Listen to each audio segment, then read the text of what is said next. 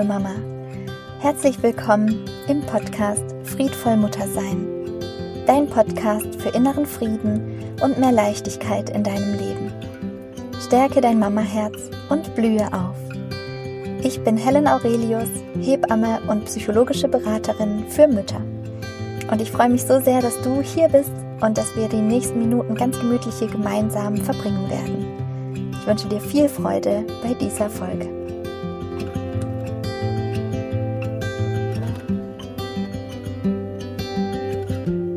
Diese Folge ist eine ganz besondere Folge und ich freue mich an der Stelle so sehr für eure Offenheit, für eure Ehrlichkeit, denn ich habe ja ein neues Format gegründet und zwar Frag Helen und dieses Format soll uns als Gruppe, als Kreis der friedvollen Mütter unterstützen und den Raum öffnen für mehr Ehrlichkeit, mehr Sichtbarkeit für uns und unsere Themen, auch für unsere Kinder und ihre Bedürfnisse.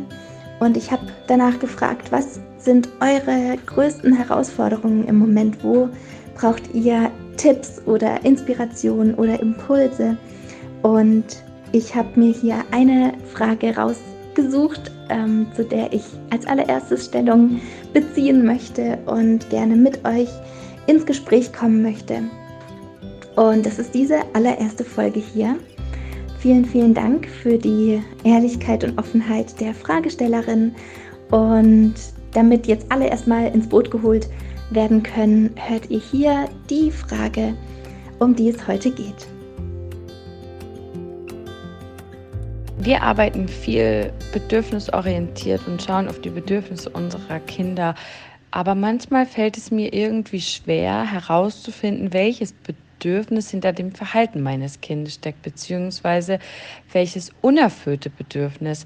Zum Beispiel in Situationen wie mein Großer, ähm, der ist jetzt zweieinhalb, ähm, wenn er dann so ja, ich will sagen, planlos durch die Wohnung läuft und ähm, ja, sozusagen auch absichtlich Dinge zerstört, die wir gerade zum Beispiel mit Lego Duplo zusammengebaut haben oder aufgestellte Toni-Figuren, die er dann so wahllos umschubst, aber auch irgendwie so, als wenn er gar nicht richtig bei sich wäre, so als wäre er verloren oder ja, nicht, nicht ganz ähm, im Hier und Jetzt. Und ähm, dann gesellt er sich zu uns, zu seinem kleinen Bruder, der ist jetzt äh, ein Jahr alt.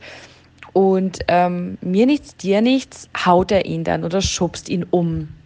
Und ähm, wir leben hier immer das Prinzip, dass wir ganz sicher sind, dass hinter jedem Verhalten immer auch ein unerfülltes Bedürfnis steht. Doch manchmal fällt es uns dann schwer herauszufinden, was genau? Also es gibt ja verschiedene, ähm, ja, auch das Streben nach Autonomie, nach Selbstwirksamkeit. Und da ähm, fällt es mir unglaublich schwer herauszufinden, was ist es denn jetzt? Und wenn wir ihn dann zum Beispiel in den Arm nehmen, ähm, wir bestrafen niemals, sondern wir sagen dann immer eher, komm mal zu mir, ich nehme dich in den Arm, was brauchst du denn jetzt? Was, ne, was, was, was ist los mit dir?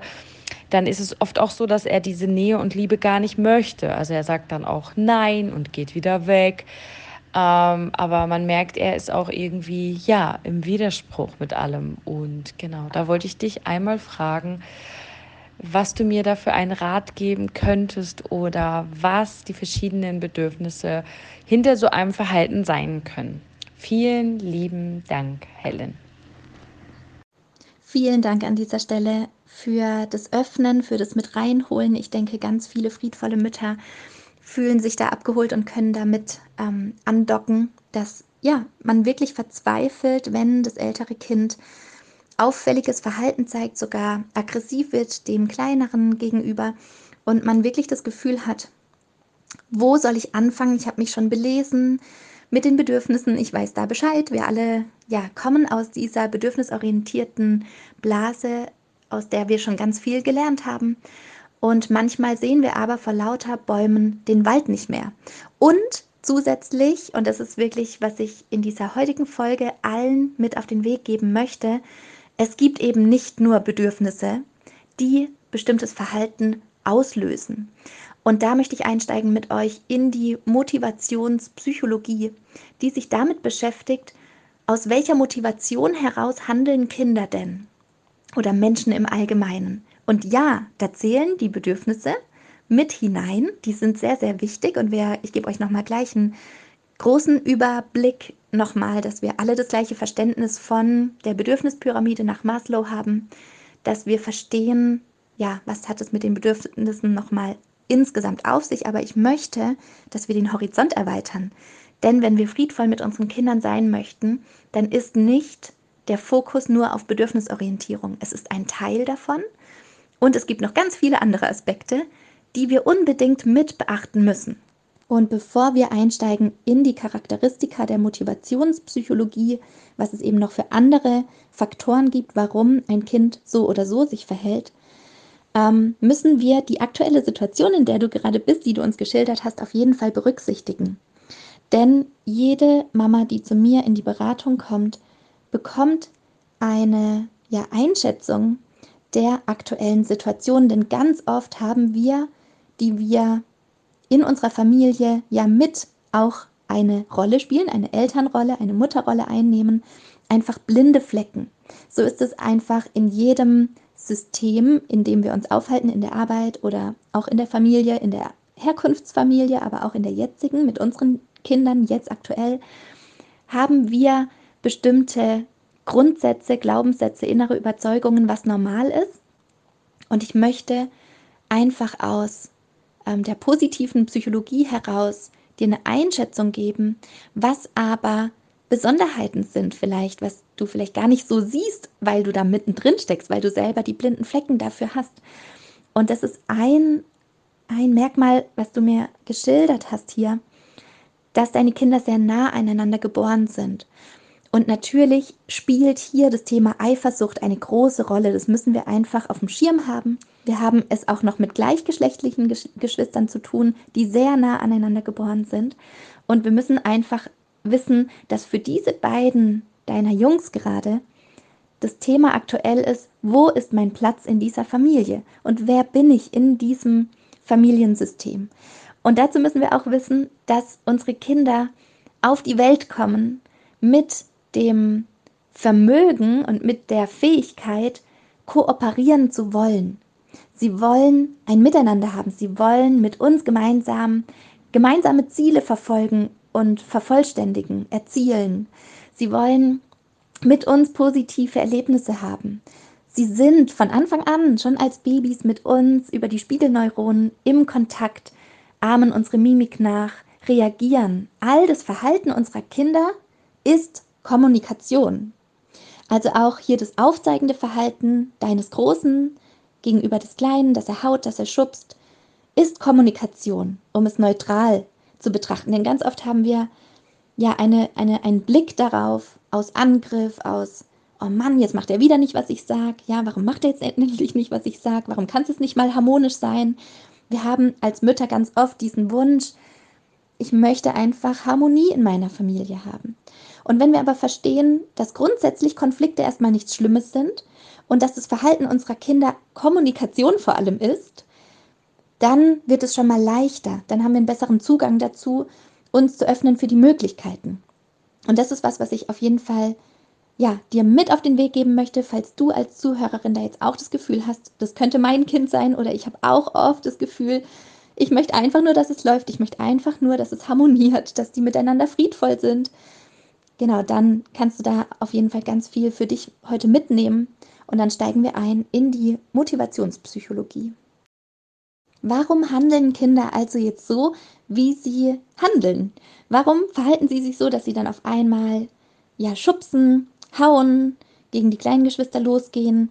Warum sind sie dann so gelangweilt, sind so verloren im Raum, suchen ja nach was auch immer, nach einer anderen Lösung, nach einer anderen Gelegenheit? Und was, was motiviert das Kind zu jedem Verhalten, also zum jeweiligen Verhalten. Ja, warum weint es? Warum schlägt es? Warum ähm, ja, ähm, sagt es Stopp bis hierhin und nicht weiter? Und ja, da haben wir die Bedürfnisse auf der einen Seite. Wir haben Bedürfnisse, ähm, die auf das soziale Leben abzielen. Also wir wissen inzwischen, Kinder brauchen die Grundbedürfnisse wie Wärme, Nahrung, Erholung, also Regeneration und so weiter auf körperlicher Ebene. Und wir wissen, inzwischen auch, dass es psychische Grundbedürfnisse gibt, dem Bedürfnis nach respektvollem Umgang ähm, und auch emotionaler Sicherheit, also dass auch ähm, keine Manipulation, keine Gewalt auf psychologischer Ebene stattfindet, dass die Kinder wirklich im physischen und im psychischen Sinne geschützt, genährt und gewärmt werden. Also körperlich und auch seelisch. Und da haben wir schon ganz viel gelernt, dass Kinder Anerkennung brauchen, dass sie Wertschätzung brauchen, dass sie natürlich auch körperlich, ja, wie gesagt, alles an Unterstützung brauchen, um in dieses Leben gut und positiv und resilient reinsteigen zu können. Und aus diesen Bedürfnissen ergeben sich bestimmte Emotionen.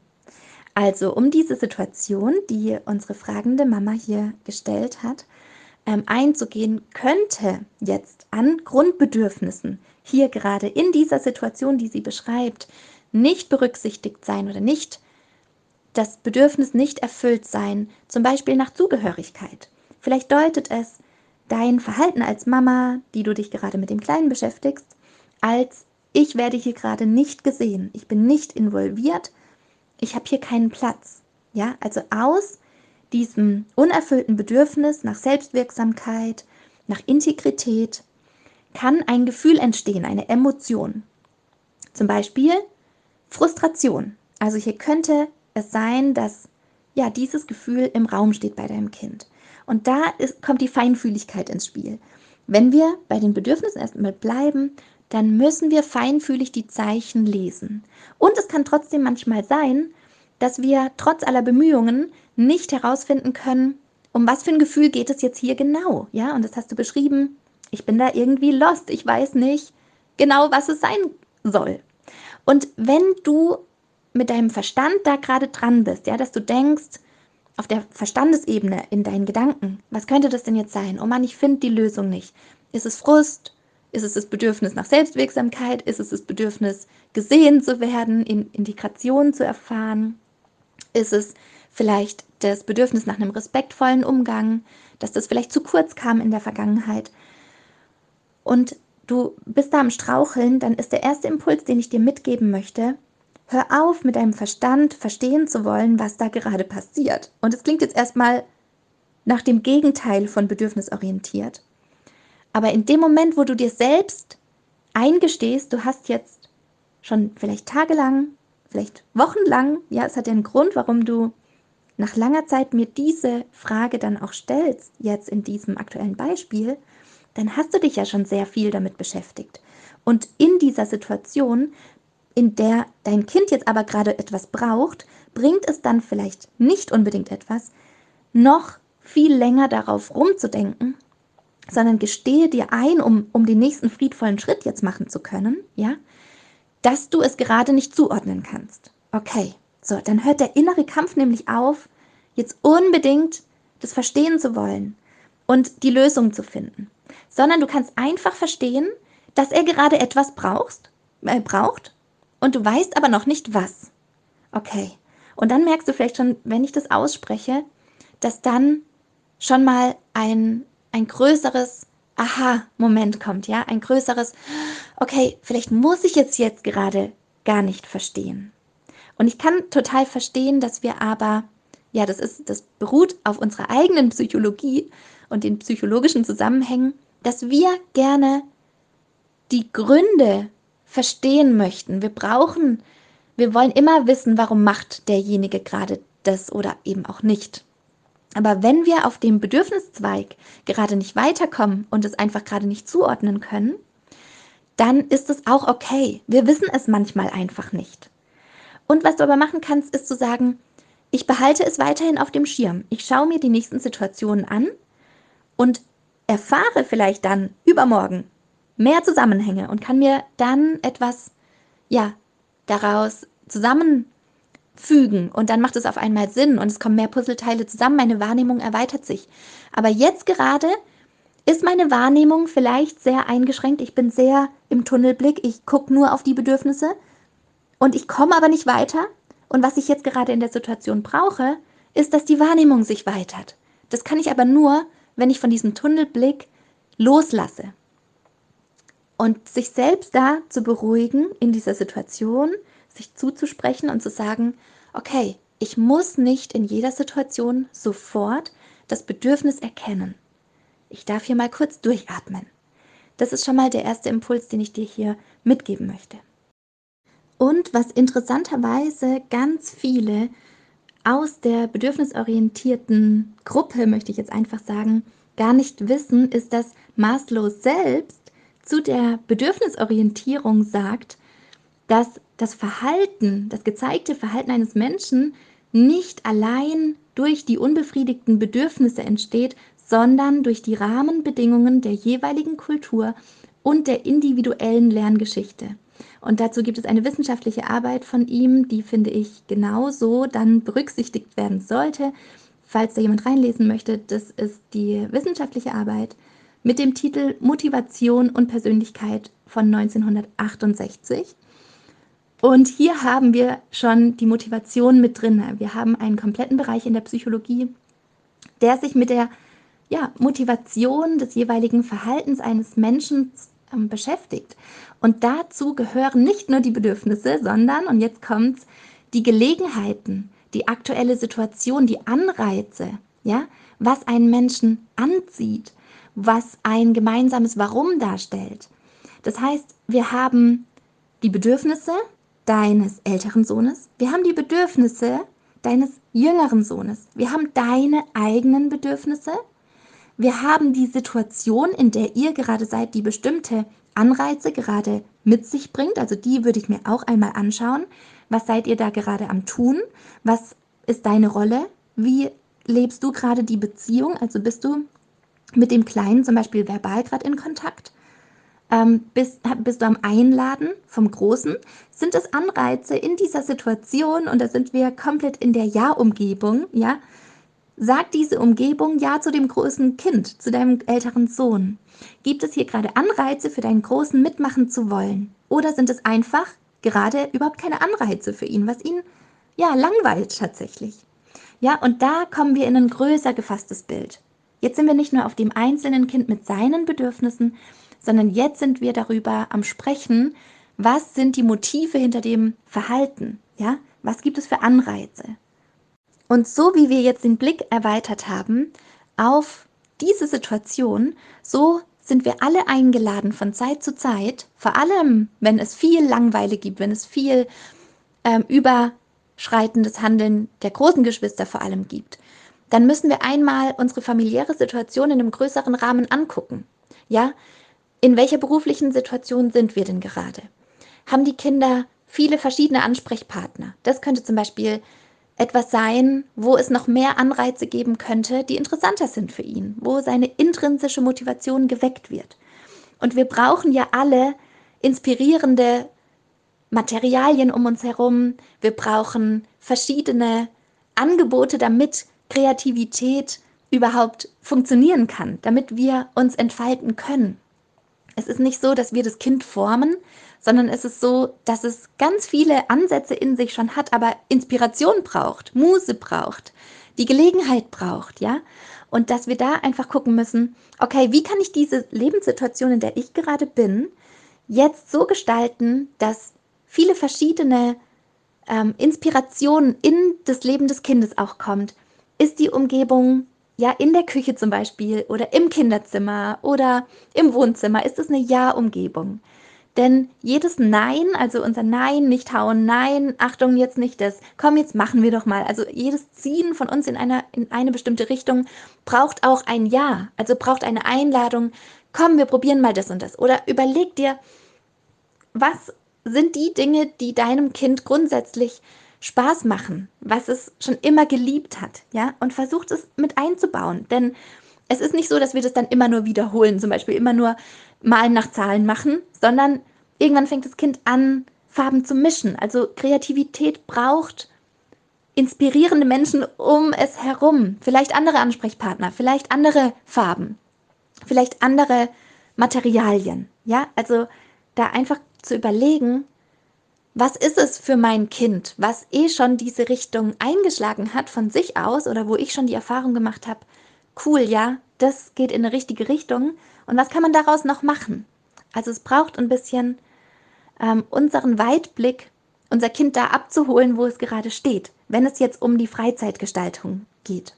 Und für die Geschwister gesprochen, denn das ist ja was, ja, was einfach allgegenwärtig ist, diese Geschwisterkonflikte, ja, dieses übergriffig sein. Es ist immer so, dass wir unter Geschwistern das übergeordnete Thema haben, dass wir den sozialen Umgang miteinander lernen. Familie und das Zusammenleben mit Geschwistern birgt immer die Chance, dass wir lernen, wie ein gelingendes Miteinander funktionieren kann. Und da gibt es auch Fehltritte, da gibt es auch tatsächlich Grenzüberschreitungen. Ja, und es kann passieren, dass ein Kind Stopp sagt und das andere hört nicht darauf. Und wir müssen da sein und es begleiten und in Worte packen. So, jetzt ist ja, jetzt sind die Kinder der Fragestellerin noch sehr jung. Da tendiert man natürlich oft dazu, sehr große Vorträge zu halten und der Wortschatz des Kindes kann noch überhaupt nicht die ganzen Wörter zuordnen. Vor allem möchte ich hier nochmal sagen, entwicklungspsychologisch ist es Kindern in diesem Alter, auch im Alter des großen Kindes, der Fragestellerin, nicht möglich, dass bei Nein, hör auf und lass es, das zugeordnet wird, dass das Nein bedeutet. Denn das ist sehr abstrakt. Das entwickelt sich über die Jahre. Also ich wäre sehr vorsichtig mit diesem Nein und lasst es und kein Hauen, kein, weil Verneinung einfach im Gehirn wie genutet wird. Nein, stopp, kein ist wie rausradiert. Und was beim Kind ankommt, ist einfach sozusagen, wenn du sagst, nicht die Wand anmalen, versteht dein Kind Wand anmalen, ja, aber es sieht an deinen, an deiner Körpersprache, an deiner Mimik, dass du eine Bedrohung darstellst, dass du eine Zornesfalte hast, dass du ja, richtig gemein vielleicht aussiehst und vielleicht den Zeigefinger erhoben hast und dich runterbückst und auf dein Kind zugehst. Und das ist das, was visuell auf dein Kind einströmt. Und was natürlich auch die Stimmung ausmacht. Das, das meinte ich mit jedem Nein braucht es eine Einladung in die Lösung, ja, in ein Angebot, in ein, guck mal, wir können hier malen, ja, wir können hier, hole ich dir ein Blatt oder wir setzen uns zusammen hin. Wenn es gerade das ist, was das Kind da versucht zu machen, weil das gerade interessant ist, weil es sich da gerade ausleben möchte. Und natürlich ist es wahnsinnig wichtig, für Schutz zu sorgen für den Kleinen, der gerade ein Jahr ist, sich vielleicht hier und da an Gegenständen hochzieht, der noch ganz wackelig auf seinen Beinen steht, der vielleicht erste Schritte gerade geht und viel Orientierung und Begleitung natürlich auch braucht. Und wir haben Verständnis auch für den Großen. Wir sehen, aufgrund eines unbefriedigten Bedürfnisses, dass da die Emotion Frust hochkommt, dass da vielleicht gerade Langeweile ist, die erstmal ja nicht das Problem ist. Es darf ja zwischen den einzelnen Aktionen auch die Momente geben, in denen Langeweile herrscht. Das ist erstmal noch nichts Schlimmes. Und wir haben jetzt auch verstanden, dass Geschwister in dieser Geschwisterkonstellation erproben, wie gelingendes Miteinander passieren kann und dass es auch Fehltritte gibt, was ja nicht heißt, dass wir dann immer dieses Grenzüberschreitende passieren lassen sollten. Denn sie können einfach in diesem Alter noch nicht richtig ihre Kraft einschätzen.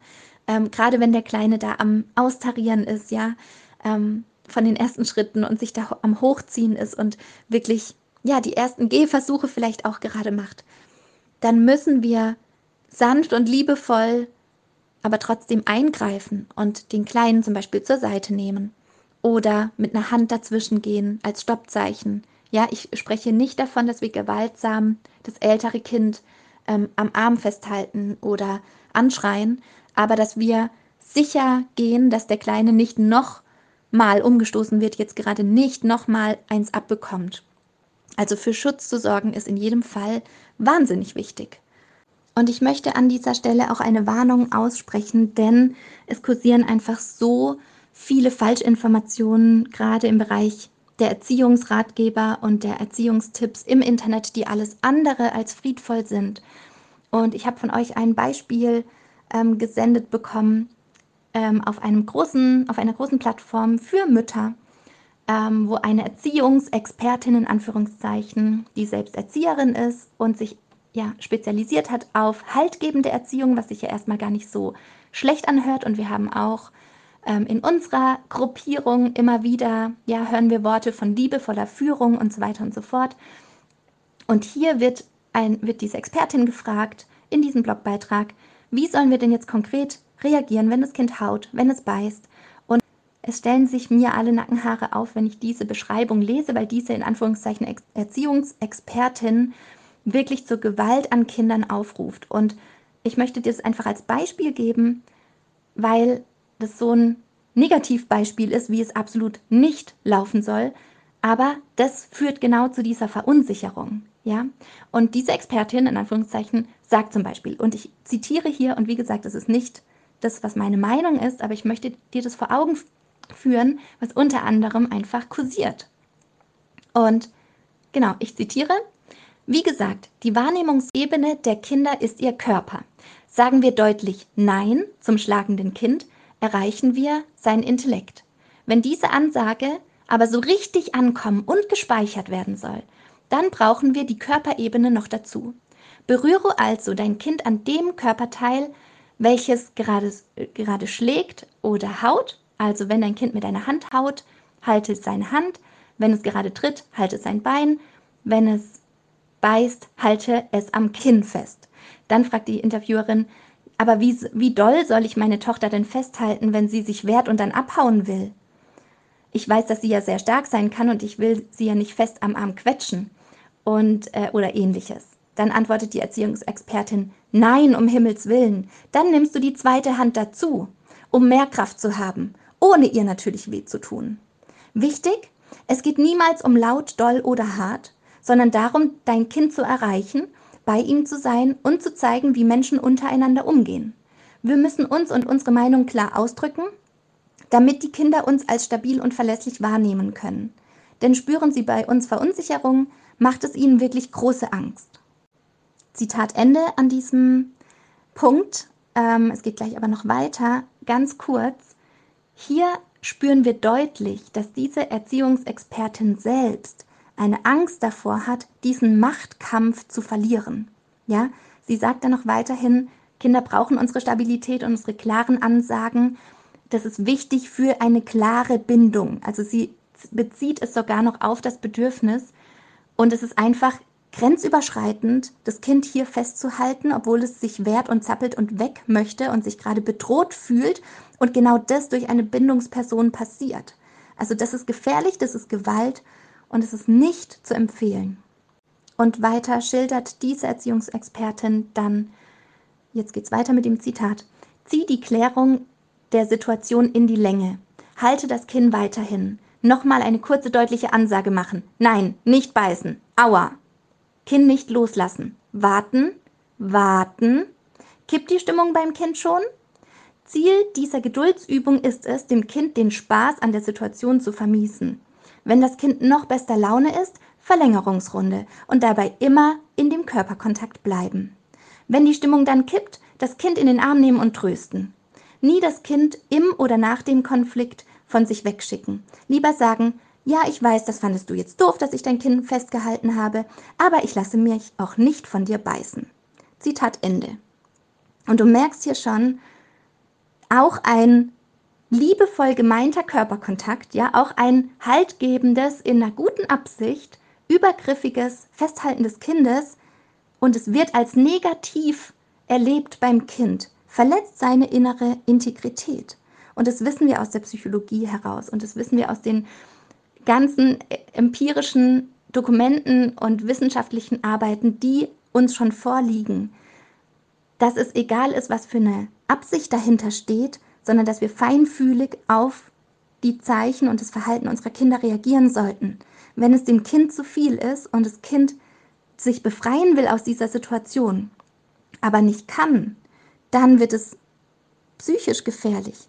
Und dann sind wir an einem, ja, an einem Punkt, wo sogar ein Entwicklungstrauma in diesem Moment gerade passiert. Denn je, je intensiver oder je stärker das jeweilige Kind ähm, eine Bindung zu dieser Person, die da so grenzüberschreitend reagiert, aufgebaut hat, desto verwirrender und verletzender wird es für das Kind abgespeichert und erlebt. Und das Ding ist vor allem, das größte Missverständnis hier an der Stelle ist nochmal, und da möchte ich wirklich Klartext heute sprechen.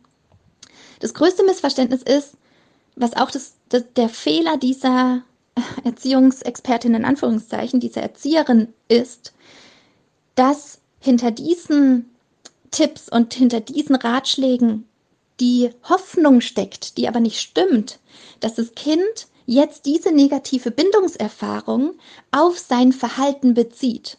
Also wir wünschen uns, dass das Kind hat gehauen und hat gebissen und war grenzüberschreitend und wir setzen jetzt ein so krass negatives Feedback, damit das Kind für immer aufhört und es mal so richtig zu spüren bekommt. Das sind ja die Sätze, die einem dahinter so ja am Herzen liegen, dass man so denkt, es muss es jetzt auch mal spüren, dass es so nicht geht. Ja, und dazu gehört auch Liebesentzug. Ähm, geh auf dein Zimmer, also alles, was in Isolation praktisch ähm, stattfindet. Geh auf die stille Treppe. All diese Erziehungsmethoden zielen fälschlicherweise darauf ab, dass das Kind daraus lernt, dieses Verhalten war nicht in Ordnung.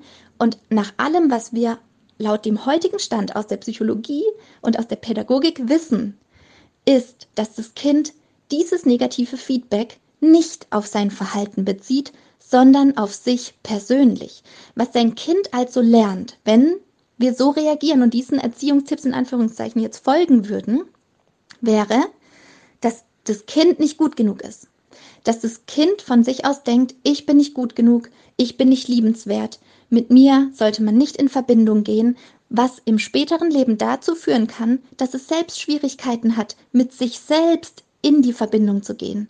Dass diese innere Verbundenheit genau durch solche Momente und durch solche Situationen verloren gehen und geschädigt werden, weil es merkt, es ist sicherer, wenn ich nicht mit mir selbst in Verbindung gehe, wenn ich nicht sage, was ich brauche, ja, weil wir haben schon am Anfang der Folge ja darüber gesprochen, dass kindliches Verhalten Kommunikation ist. Es ist eine Missinterpretation dieser Erzieherin zu denken, es gehe darum, auf einen Machtkampf einsteigen zu wollen, zumal Kinder niemals zu einem Machtkampf aufrufen würden, da sie eh wissen, körperlich, wortschatztechnisch und mental sind sie unterlegen. Das machen Kinder nicht. Sie wissen, sie würden den kürzeren ziehen. Das macht absolut keinen Sinn. Sondern Kinder würden aus so einem Erziehungsverhalten, und das ist der Grund, warum ich grundsätzlich gegen Erziehung bin, wenn das Erziehung sein soll, ja, vorausgesetzt, wir sprechen davon, dass diese Art von Erziehung oder diese Art von Umgang Erziehung bedeutet, dann bin ich dagegen, dann bin ich für Beziehung und nicht für Erziehung. Dann lernen vor allem Kinder, dass es okay ist, Gewalt anzuwenden.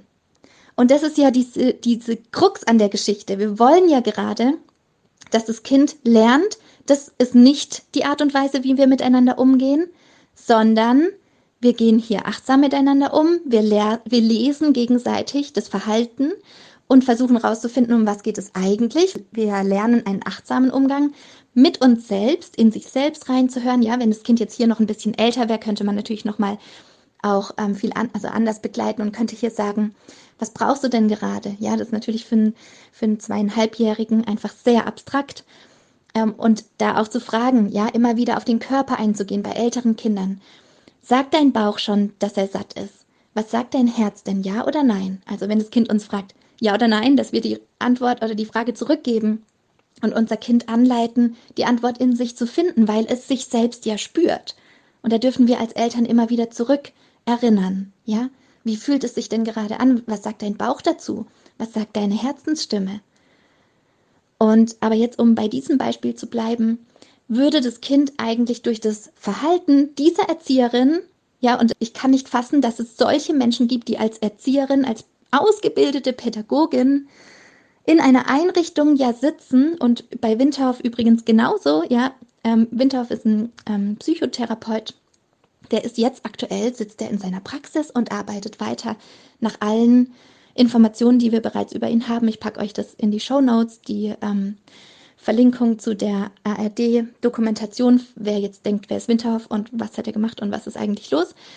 Ähm, aber Achtung, hier Triggerwarnung, also nur angucken, wenn du das gerade emotional aushalten kannst, ähm, dass über Gewalt gesprochen wird, über, ja, über ähm, psychische Erkrankungen und Kinder und den Umgang mit Kindern in Psychotherapie.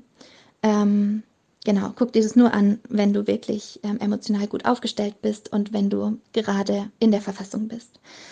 Ja, stellen sich mir die Nackenhaare auf, dass solche Menschen in Einrichtungen sitzen und den Kindern eigentlich ja beibringen, was okay ist. Nämlich andere festzuhalten, ähm, in Situationen nicht wieder locker zu lassen. Und ja, wirklich bis dieses Negativ, also praktisch bis die, das Kind kann eine Weile kompensieren, wenn es da so festgehalten wird. Und das Kind hofft darauf, auf die Liebe und Zuneigung dieser, dieser Bindungsperson. Und irgendwann, ja, unser Kind kommt hier in den Bereich der Gefahr. Es schaltet sich ein Überlebensmodus jetzt gerade an, wenn wir das mal aus, ähm, aus der Polyvagaltheorie betrachten. Ähm, wir haben in dem Überlebensmodus nur drei Möglichkeiten. Entweder das Kind kämpft dagegen an, macht natürlich wenig Sinn bei einer so überlegenen, ähm, autoritär auftretenden Person, ja, gerade. Es kann noch flüchten. Da haben wir ja schon den Versuch vom Kind. Es versucht hier nochmal Kraft und Mobilisation aufzubauen und zu mobilisieren, dass es sich aus dieser Situation flüchten kann. Das gelingt aber nicht, ja. Da, da fragt sie ja extra nochmal nach, was mache ich denn, wenn das Kind dann zappelt und abhauen möchte? Ja, was eigentlich gesund wäre, was das Überleben hier, weil es gerade eine reale Bedrohung für das Kind darstellt. Ähm, ja, was aber dann nicht möglich ist. Und das Dritte, was passiert, und da sind wir in einer Traumatisierung drin, ist die Anpassung. Und damit ist nicht gemeint, ah, jetzt hat es gelernt, jetzt habe ich es gut erzogen, sondern das Aufgeben der eigenen Bedürfnisse, das Aufgeben der eigenen Integration. Es lernt, sich auf Biegen und Brechen an diese Regeln hier zu halten und sich selbst zu verleugnen, die eigenen Bedürfnisse zu verleugnen. Ja, und das wissen wir aus psychologischen Studien, dass genau die Menschen später einen ganz schwierigen Zugang nur zu ihren eigenen Gefühlen haben. Die denken Gefühle weil es zu gefährlich ist, die Gefühle zu haben, weil dann werde ich bestraft, dann werde ich ausgegrenzt, dann werde ich ja körperlich festgehalten. Und deswegen hier ganz besonders und ausdrücklich, ich weiß, es gibt selten bei mir im Podcast, aber es muss hier einmal Klartext gesprochen werden, was nicht in Ordnung ist. Und das ist Gewalt an Kindern. Und das ist gesellschaftsfähig. Das findet man hier auf Blogs, das findet man in der Psychotherapie, das findet man überall.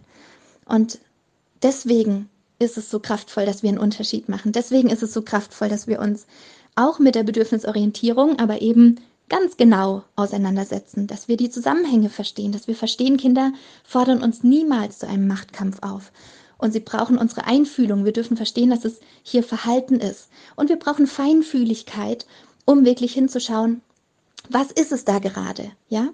Und ich möchte hier Friedrich Fröbel jetzt ähm, Erziehung ist Beispiel und Liebe und sonst nichts. Ja, der mit diesem Zitat ähm, ja wirklich einen, einen großen Grundstein legt für unsere ständige Neuausrichtung in unserer Mutterschaft, in unserer Elternschaft. Dass wir verstehen, so wie wir uns verhalten, wirken wir als Rollenvorbild für unsere Kinder, was man darf und was man nicht darf. Daran möchte ich erinnern. Das finde ich ganz, ganz wichtig. Und jetzt, um zur Fragestellerin hier nochmal einfühlsam zurückzukehren, da die Kinder hier sehr klein sind, würde ich wirklich auf Vorträge verzichten. Auch ähm, wir haben über das Nein gesprochen, was genutet wird. Und ich würde teilhaben lassen, ich würde das Kind, deinen älteren Sohn, teilhaben lassen an dem, was du dir denkst. Und dass du zum Beispiel sowas sagst wie, ah, guck mal, da brauchst du jetzt mal eine andere Idee. Oder was können wir denn noch für eine Idee gerade uns überlegen, ja, was habe ich denn für eine Idee? Hm, dann mache ich hier meine Hand so in die Hüften und dann überlege ich und gucke nach oben und denke, hm, was könnte mir einfallen? Ja, und dann kann ich ein paar Angebote machen. Und wenn da nichts dabei ist und da immer noch, ja, einfach gerade Langeweile ist, dann würde ich auch das sagen, was ich da denke und wirklich sagen, ja, es darf auch manchmal Langeweile sein. Und vielleicht guckt er dann, hä, wie darf sein? Aha, das ist gar nichts Negatives, ja, die Bedeutung, die wir der Situation geben, spielt auch eine große Rolle.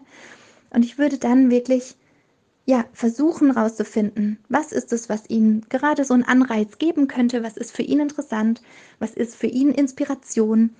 Grundsätzlich die Langzeitbedürfnisse, also nicht in der jeweiligen Situation, sondern grundlegend mal kurzen Check-in zu machen, sind grundsätzlich alle Bedürfnisse erfüllt. Ja, also so ganz grundsätzlich hat er Körperkontakt, fehlt ihm vielleicht Körperkontakt. Also jedes Bedürfnis einmal zu so durchgehen. Könnte es ihm da grundsätzlich an irgendwas mangeln?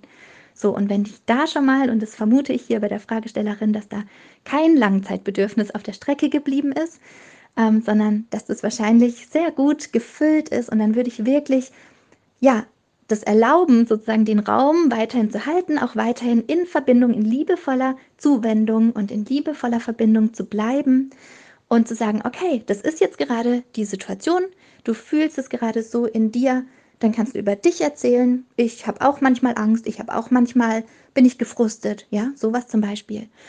Und dann könntest du sagen, ich mache dann immer, mh, hm, keine Ahnung, ich sortiere dann meine Socken zum Beispiel. Und dann könnte das lustig enden, ja, dass du deine Hand in die Socken steckst und eine Fingerpuppe draus machst und vielleicht wollt ihr dann Fingerpuppen basteln. also für sich selbst auch zu merken, ja, das kann auch für mich selber als Mama eine Einladung sein in ein Impuls der Kreativität. Ich darf mal da ja einfach humorvoll mit umgehen. Es ist nicht alles so schwer und so erdrückend, ja, wenn ich mich selbst öffne dahin, dass es auch lustige Antworten geben kann, dafür, dass es auch Antworten in Leichtigkeit geben kann. Und natürlich, dass wir achtsam sind in dem Moment, was für Gedanken in uns hochkommen, ja? Ganz oft haben wir so Gedanken wie zum Beispiel, oh nee, jetzt nicht schon wieder. Ich wollte doch jetzt gerade noch hier das Bett beziehen oder ich wollte jetzt gerade noch da weitermachen im Haushalt oder ich habe noch so viel zu tun. Jetzt kommt er wieder nicht ins Spiel. Also dann kommen solche Gedankenstränge, wo wir der Situation eine negative Bedeutung geben und da wäre ich sehr einfühlsam mit mir. Denn vielleicht könnte dahinter auch ein Glaubenssatz stecken, bei mir als Mama, bei dir als Mama, bei euch in dieser Situation. Wenn mein Kind könnte jetzt ein wichtiges Bedürfnis gerade nicht erfüllt bekommen und das bedeutet sofort Gefahr. Nee, so ist es nicht. Wir haben alle immer wieder Bedürfnisse, die mal nicht 100% erfüllt sind. Und wie gesagt, es geht da auch auf den Langzeitblick der Langzeitbedürfnisse passt es grundlegend gerade alles so zusammen? Kriegt er grundlegend ja das, was er da gerade braucht? Und es kann auch sein, dass wir eben nicht mehr, dass wir nicht alle 100% da eine Bedürfnisbefriedigung haben. Und es ist okay. Dadurch entsteht noch keine Gefahr. Denn ganz oft kann es sein, dass unser inneres Kind sich hier meldet. Dass unser inneres Kind aber denkt, ja, vielleicht gab es auch Situationen, wo es wirklich aufgrund seiner eigenen Bedürfnisse, die nicht befriedigt wurden, in Gefahr war. Und da den, den Ruf des inneren Kindes in dir drin, als Erinnerung, wie das war in deiner Kindheit, da diese Lücke nachzunähren und sich selbst, ja, in einem liebevollen Selbstgespräch zu sagen, hat es vielleicht mehr mit mir zu tun als mit meinem Kind? Denn dann machen wir unserem Kind keinen Gefallen, wenn wir aus uns heraus Schlussfolgern, was jetzt richtig und was falsch ist, weil es uns immer von dem, was das Kind vor uns, unser eigenes Kind gerade braucht, ablenkt und weglenkt. Und da zu differenzieren. Stopp mal, das ist gerade ein Film, der in mir abgeht, ja, dass ich mich in Gefahr fühle, weil die Bedürfnisse meines Kindes gerade nicht erfüllt sein könnten. Und es kann uns auf Situationen zurückwerfen, gedanklich jetzt, wo wir ja wirklich sagen müssen, krass, ich hatte als Kind die und die Situation, die kann ganz unterschiedlich gewesen sein. Ja, das, da hat es vielleicht gar nichts mit Beißen und Hauen zu tun, aber ich wurde vielleicht bestraft an der und der Stelle für mein Verhalten damals. Ja, und da war ich in Gefahr. Und jetzt kann es sein, dass mein Kind das Verhalten zeigt und sofort assoziiere ich das und mein System geht selbst in diesen Modus Gefahr und geht auch in diesen Modus Kampf, Flucht oder Erstarrung, ja, Anpassung, dass ich gar nichts mehr machen kann, dass ich mich auch gar nicht mehr fühle. Die Gefühle sind dann wie abgeschalten. Also auch da in sich zu erspüren, was bewegt sich in mir, was sind in mir für Gedanken laut, wie rede ich auf einmal mit mir selbst. Ja, auch so Sätze wie zum Beispiel jetzt bei dieser Negativ- äh, Erziehungsexpertin in Anführungszeichen, die dann sagt, so aber nicht. Ja, du darfst ähm, aber nicht mich beißen und hauen. Und gegen mich Gewalt anwenden. Da ruft ein verletztes Kind aus ihr heraus. Ich möchte sie dafür, ja, ich möchte ganz klar sagen, dass es nicht in Ordnung ist, was sie sagt. Eine Grenze ziehen, ja. Und sich abgrenzen ist ganz, ganz wichtig. Und trotzdem ähm, ist es ja so, dass in ihr ein Gefühlschaos aktiviert wird. Und es resultiert daraus, dass wir alle einfach durch die Kriegsgenerationen, die in unserem Land, in Deutschland einfach geherrscht haben, funktionieren sollten. Es gibt viele Generationen in unserer Ahnenfolge, die, also in unserer vorherigen ja, unsere Vorfahren, die einfach erlebt haben, dass sie funktionieren müssen, dass sie keine Gefühle haben dürfen, keine eigene Meinung haben dürfen, sondern dass sie Befehle bekommen, dass sie gehorsam sein sollen und dass sie ausführen sollen, egal was sie dabei fühlen. Und das ist so tragisch, dass es durch solche, in Anführungszeichen, Erziehungsexperten immer noch, dieser Krieg ist immer noch in den Köpfen und in den Herzen vorhanden. Und bestimmt musst du jetzt auch an, an Verwandte denken, an Menschen denken, wo du selbst erlebst, die sind selbst in so einem krassen Angriff verhaftet. Und deswegen zielt meine Arbeit darauf ab, dass wir achtsam mit unseren Gedanken, mit unserem Innenleben in Kontakt treten, dass wir innere Verbundenheit wieder mehr und mehr zulassen, um das aufzudecken. Um was geht es denn eigentlich in mir drin? Was sind in mir für Glaubenssätze? Bis hierhin und nicht weiter. Jetzt setzt aber was. Ja, das sind solche Gedanken, die dann vielleicht hochkommen könnten. Aus unserer Vergangenheit, weil die zu uns gesagt wurden die aber nicht zuträglich sind für ein friedvolles Miteinander und für eine einfühlsame Begegnung. Und deswegen führt uns die Weg immer über die Achtsamkeit hinzuhören, hinzufühlen durch verschiedene Übungen und durch verschiedene Reflexionsfragen, wirklich bei sich anzukommen und dann Einfühlung zu haben, denn wir können nicht in Verbindung gehen zu jemand anderem, wenn wir keine innere Verbindung zu uns haben. Deswegen ist die innere Verbundenheit immer an erster Stelle und so wichtig. Ja, und deshalb möchte ich mich jetzt von euch verabschieden in diesem Sinne und euch ganz viel Frieden in eure Familie wünschen, ganz viel Erkenntnis, ganz viel Bewusstheit und Achtsamkeit mit dem Umgang in solchen Erziehungsfragen. Schaut bitte, was ja, was schwingt damit? Ich möchte gar nicht mehr sagen, was hat der für eine Ausbildung, denn darauf kommt es tatsächlich einfach nicht an, sondern was für Werte trägt dieser Mensch? Ja, was hat der für ein Bild vom Kind? Was hat er für ein Bild von den Menschen, vom Leben? Darauf kommt es an.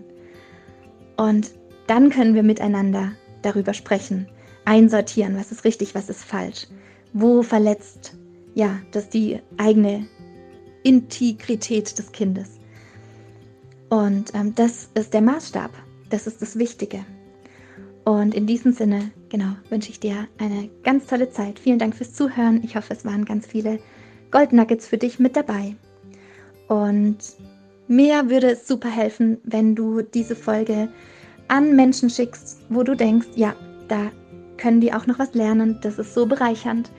Das ähm, sollte meine Schwester, meine Schwägerin, meine Mama-Freundin, meine ähm, befreundete Erzieherin, meine Schwiegermutter oder wer auch immer auch wissen und auch hören, dass es nicht darum geht, dass wir Verletzungen beim Kind erzeugen, um zurückzumelden. Das geht so nicht, weil das geht nach hinten los. Das ist die, das ist eine falsche Interpretation und das ist mittlerweile eben wissenschaftlich belegt.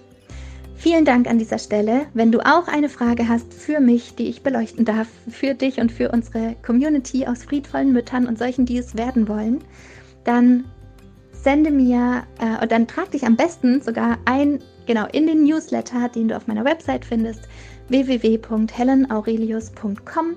Da gibt es den Newsletter und da gibt es auch meine meine Handynummer, die extra dafür eingerichtet ist. Also das ist nicht meine persönliche Handynummer, sondern die geht an mein Team und da werden die Fragen vorher einmal gesichtet. Würde ich dich einmal bitten, dich in den Newsletter einzutragen. Und mit dem nächsten Newsletter bekommst du dann auch die Telefonnummer. Das ist eine deutsche Telefonnummer, denn ich bin ja in Dänemark, genau. Ähm, und an diese deutsche Telefonnummer kannst du dann einfach unkompliziert so eine Sprachnachricht wie unsere Fragestellerin ähm, am Anfang mir senden und ich kann darauf eingehen und hoffe, dass ich ganz viele andere Mütter dadurch ja, bereichern kann. Und ja, ich wünsche dir eine gute Zeit. Drück deine Lieben von mir und bis dann, deine Helen.